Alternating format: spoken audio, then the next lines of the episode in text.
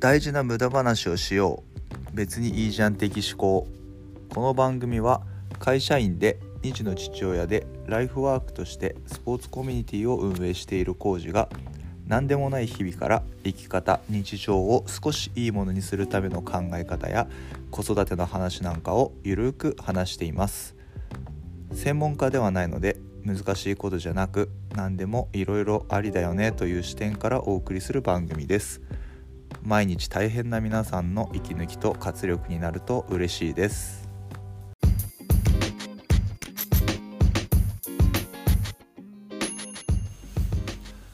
はいどうもコウジです。本日もよろしくお願いします。めっちゃ寒いっすね。いや寒い。本当に。まあ今年が暖冬だったんで今最近この自分のいるねこう石川県がちょっと寒波の影響で寒いんですけど、えー、なおさら寒く感じますね。もうほんと皆さんもあったかくしてお過ごしください。ね自分の職場がねめちゃくちゃ寒いんですわ。本当に。暖房あるけど暖房小さすぎるっていう問題がありまして。本当にあのそこの暖房器具置いてある意味があるのかないのかわからないんですけど気持ち程度置いてあります。そんな環境で働いております。いや別に全然あれですよ。あの苦情言ってるわけじゃないんですけどね。はい。そんな、うん、寒いここ数日寒いところなんで体調管理には気をつけていきましょう。えー、そうですね。今回はですねちょっと何話そうかなということで。うん。ちょっと個性とか、えー、その人の特徴とかっていうことを考えていくとうん自分自身があ結構いいかもって思うことに気づくというかまあ言ったら何でしょう分かりやすいことで言ったら自信につながるっていうんですか。うん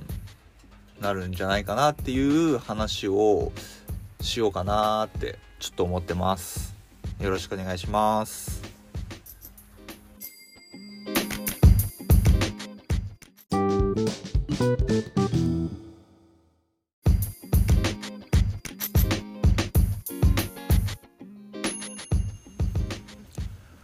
えー、そうですね。では個性とか特徴についてちょっと考えてみましたということなんですけどそうですね。もうよく言うじゃないですか。個性を伸ばそうとかって。そうけど最近読んだ本で個性を伸ばせとかってよく言うけど結局頭の中でだけ何かを考えて個性を伸ばそうとしてもうんなんか結局みんな同じようなことになるよ、うん、個性を伸ばしたいんだったらまず体を使って身につけさせようみたいなそなんかそんな内容のものをちょっと読んだんですよね。であ頭で考えてるだけじゃダメなんだっていうふうにちょっと思いましてそうですね。そう考えてると何かをうん個性とかですよね。個性やその、うん、自分の、まあ、特技とかも結構関係するのかもしんないけどなんかそういうものに、うん、これ評価とかをなんかしちゃいがちみたいな。なんかちょっと何て言うんですかねこう優越みたいなものをつけがちじゃないですか。そんなことないかな。そんなことない。偏見かもしれないんですけど。うん結局あれですよね。その個性っていうかその人その人の特徴を伸ばす方が結果としてはうんその魅力的な人間になっていくんじゃないかなとかちょっと思ったりしたんですよね。それ自分でも気づかないうちにとかってよく言うじゃないですかなんかこう世の中で認められてる人というかそのクリエイティブな人とかってよく自分では普通にやってるんだけどなんか気づいたら人と違いましたみたいな、うん、そういうことだと思うんですよね。うん、ちょっなんかそうですね。これもなんかううまくこう自分が言語化が下手なのかもしれないんですけど。うん別に自分以外が面白いと思ってないことだったとしても自分がめちゃくちゃ面白いなって思うことをずっと続けてたら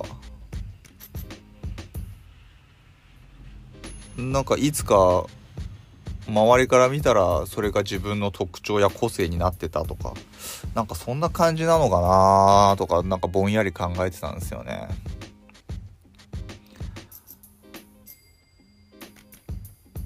今ちょっと自分が去年からですねちょっと月に1回、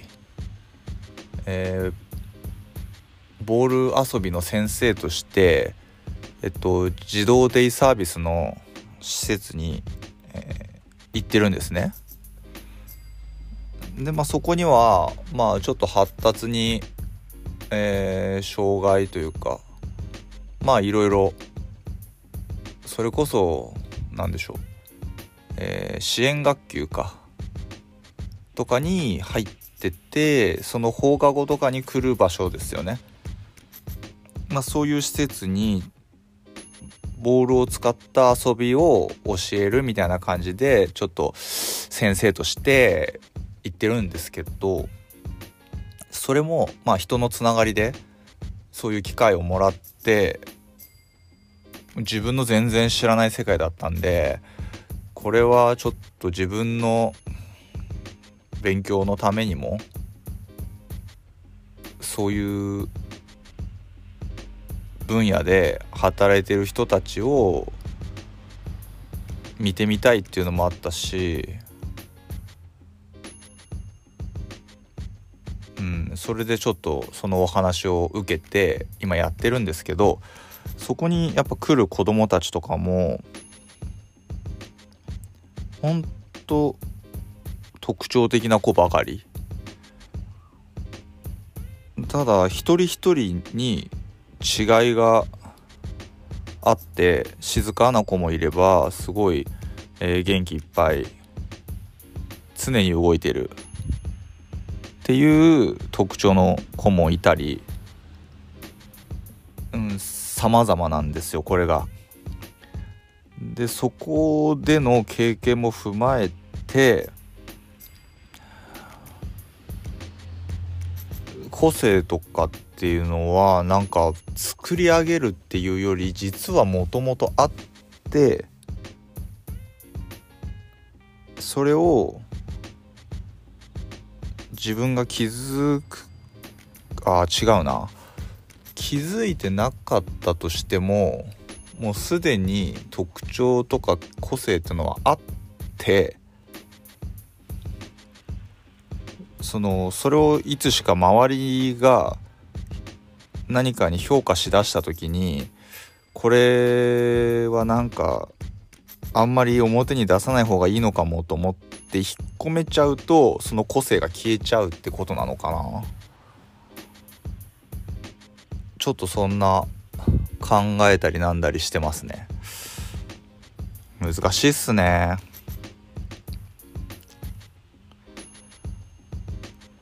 うん。けどやっぱりうまくいかない時とかにその自分の特徴とかを引っ込めちゃうんじゃなくてあれですよね。こうなんとか粘っていければまたちょっといい流れになった時にガンって伸びることもあるんじゃないかなとか思ったり。するんですよね。だから低空飛行でもいいから続けるみたいなのが大事なのかもしんないですよね。うん本当ならまあ自分も含め大人が日常の中でもういろんなことにチャレンジしたりしてなんか面白がって生活してるのを若い世代が見ることがあればあんなことやっていいんだこんなことやっていいんだみたいな風に思って、えー、子供たちがちょっと個性的なうん風になっていくのかなとかなんかこうぼんやり考えたり今しております。うん難しいっすよねまあ社会人とかになったらあんまりむやみやたらにこうね自己主張強すぎるのもうんいろいろとねあるじゃないですか。あるじゃないですか。いやあるんですよ。うん。まあ、だけどその表向きでは合わせててもいいけどこう気持ちの自分の中でねやっぱその自分の特徴みたいなものはなくさずに持っておいた方が良かったんだろうなって思いますよね。